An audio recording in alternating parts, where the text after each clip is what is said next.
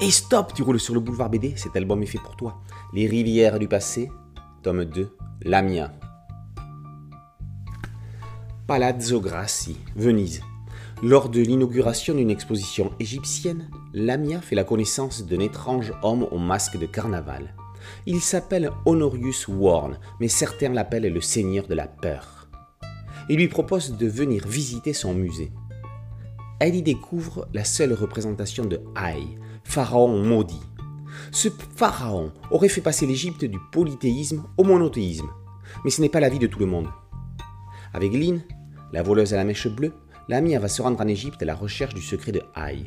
Mais attention, les shaïks rôdent. Mistrige, Migarou, ces créatures se contenteront-elles de rester des esclaves meurtriers?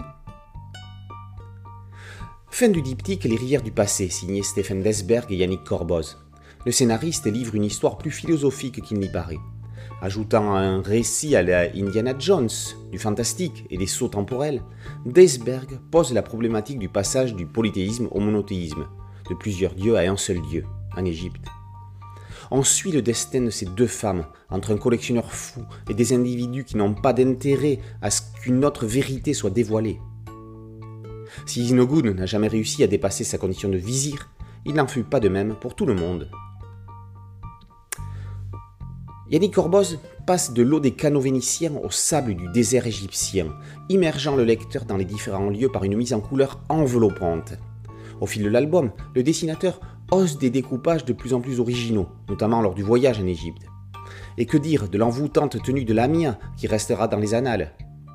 La sublime couverture synthétise toute l'ambiance de l'album. Le bleu de l'eau vénitien en fond s'avance pour se métamorphoser en un beige sable sous le talon de la cuissarde de l'héroïne. L'histoire se clôt, mais on imaginerait bien d'autres aventures avec les mêmes personnages. L'archéologue Indiana Jones est bien revenu plusieurs fois, alors pourquoi pas d'autres? Les rivières du passé, tome 2, Lamia, par Desberg et Corboz, est paru aux éditions Daniel Maguen. Boulevard BDSM, podcast audio et une chaîne YouTube. Merci de liker, de partager et de vous abonner. A très bientôt sur Boulevard BD. Ciao